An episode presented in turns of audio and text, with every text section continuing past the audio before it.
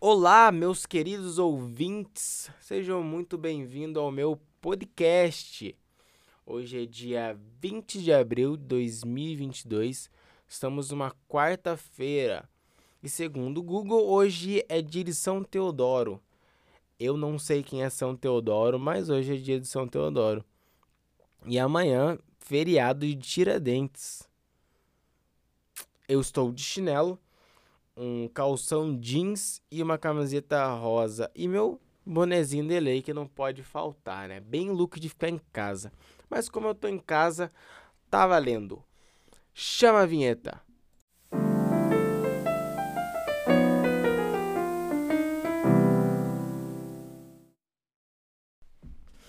Eu acho que eu tô ficando calvo. E isso é preocupante. Na verdade, a calvície é o mal do século, né? Tá todo mundo ficando calvo. Ou pelo menos a, os lugares em que eu frequento, todo mundo tá ficando calvo. E eu uso muito boné. Aí eu já nem sei se eu tô ficando calvo porque eu uso muito boné. Ou se eu tô usando muito boné porque eu tô ficando calvo. Ou, na melhor das hipóteses, é só um traço genético. Eu espero que. Sei lá, sei lá. Vai que um dia vire moda ser calvo, né? Aí a gente ganha. Mas não foi sobre isso que vim falar aqui.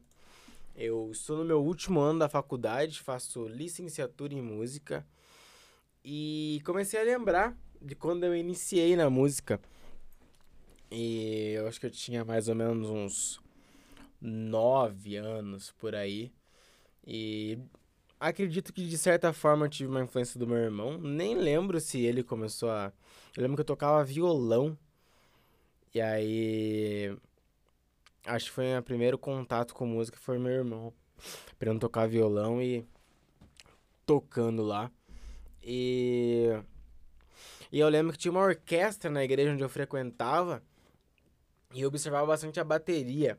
Achava muito fera a bateria. Ainda gosto um pouco de bateria, não sei tocar, mas admiro muito esse instrumento. E eu olhei a bateria e falei, ó lá, tá lá, vou, vou querer aprender esse negócio aí. E aí falou, minha mãe, né, ô mãe, dá um jeito.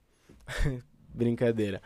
Aí a gente foi lá com o professor, falar, ó, tem como dar aula de bateria lá, que eu lembro que ele dava aula de bateria pra galera da igreja, vou lá, né? era um preço barato. Só que ele teve uma experiência muito ruim com os alunos e ele falou, ó, esqueça, não não dou mais aula para criança, porque criança só bagunça na aula e eu não, não consigo. Vou não tô dando aula mais para criança, então esqueça. E aquilo foi um baque para mim, falei, caramba, não vou ter minha aula de bateria que eu quero. E foi bem frustrante, fiquei mó triste. Falei, é isso, não vou ser músico. Não deixem eu batucar, então não vou ser músico. Aí a mãe falou, ó, faz aula de teoria musical enquanto a gente vê outros instrumentos, vê o que você gosta e tal. E aí eu comecei a fazer aula de teoria musical, bem novo. E, e complicado as aulas. Eu lembro que era, era muito difícil ter que ficar sei lá, era estranho ficar lendo notinha preta, os caramba. Falei, que que é isso, mano? Loucura, loucura. E aí, meu professor de teoria musical, ele tocava sax. E aí, de vez em quando, eu ouvi ele tocando sax. Aí eu falei, ia lá. Achei. Tá aí um instrumento. E aí, como ele já era meu professor de teoria musical e já dava aula de sax, pensei, ó lá, já dá o link ali, ó, e já tem o mesmo, o mesmo professor e aí tá tudo certo. Eu pensei, hum, ó lá. Desde eu comecei a conversar com o professor, ó. Tô melhorando aqui na teoria, já sei ler um pouquinho de partitura. Tamo juntando uma grana. Aí eu não, né? Bancada pelos pais, aí, aí é bacana.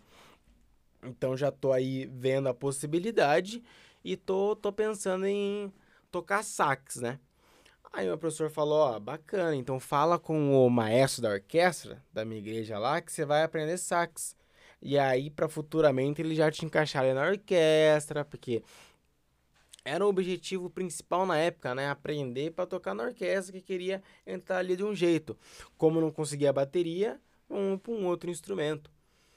E aí eu fui lá todo animado com minha mãe, falou, ó, oh, maestro, vou aprender a tocar sax. Já reserva um lugarzinho ali pra mim, porque eu vou ser saxofonista dessa orquestra aí. O que aconteceu? O maestro falou assim, ó, se você quer tocar na orquestra, sax não vai dar boa não. Porque tem muito sax e a gente não quer mais saxofonista aqui. Então, se você quer entrar na orquestra, sax não vai rolar não. Aí eu falei, e agora? Como é que eu faço? E aí ele sugeriu, ó, se você quer tocar mesmo na orquestra, não tem flautista aqui não, também pouco. Então precisamos de flautista. E aí minha mãe olhou pra mim e falou assim, ó, podemos tentar na flauta. E deu no que deu. Comecei a tocar flauta, não gostava na época, mas aprendi a gostar. E por muitos anos comecei, achei uns professores lá, mudei muito de professor, nem sei porque mudei tanto de professor. Aprendi a tocar flauta e consegui entrar na orquestra. Hoje eu gosto muito de tocar flauta, é meu instrumento principal na faculdade. Mas cheguei meio que forçado nesse instrumento e tô aí. É um, uma relação de amor e ódio com esse instrumento. Mas foi legal, porque eu entrei na orquestra que eu queria tocar e, e até me tornei a flauta principal da orquestra. Olha só, se bem que era só eu que tinha, né? Aí era fácil o principal. Mas essa experiência de que basicamente eu aprendi ali na prática, na raça, a tocar mesmo, que era música, a tocar flauta. Eu lembro que eu tive aula para aprender a, a soprar na flauta, a digitação e tal, mas eu aprendi de verdade na prática, que eu tinha que tocar, então o maestro tava lá, um, dois, três, quatro, vai. E aí eu tinha que, tinha que ir. Ali na orquestra foi a maior escola que eu já tive. E é é uma experiência muito legal. Muitas histórias massas na orquestra, que foi que me amadureceu musicalmente. Não, não, toco tão bem assim, mas a gente tá melhorando. E aí eu acabei entrando na Belas Artes, a faculdade de música, faço a licenciatura. Lá tô no meu quarto ano. E meu instrumento principal lá é a flauta transversal, que é a que eu toco e é o instrumento que eu mais pratico. E basicamente essa foi um resumo do essa minha pequena trajetória na música, obviamente sem mais detalhes e tal, mas é, só tava lembrando e como eu cheguei aqui, passei por dois instrumentos que me negaram e e também eu não parei só na flauta também, né? Eu hoje eu tô tendo aula de piano, tô aprendendo a tocar piano. Comecei aprendendo no teclado normal também na igreja, né? Tive duas bandas, tive duas bandas que fracassaram no teclado. E nossa, que saudade, eu tive duas bandas. A primeira, eu fui expulso, me expulsaram da banda. Eu até hoje não sei o motivo que me que me que me expulsaram da banda. Mas eu lembro que a gente. Esse início da banda ninguém sabia tocar direito o instrumento. E tinha um lá que sabia mais violão. E a gente falou assim: ah, vamos, vamos montar uma banda aí e tocar, né, no, nos cultos. Ele falou: beleza.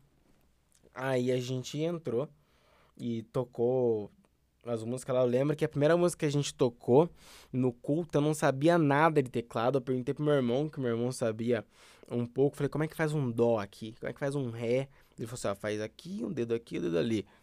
E eu não sabia ideia que tava fazendo, eu basicamente decorei o que tava fazendo ali. Na hora, o nervosismo, não vi nada que tava acontecendo em volta. Eu tava ali apertando as teclas. Plim, plom, plom.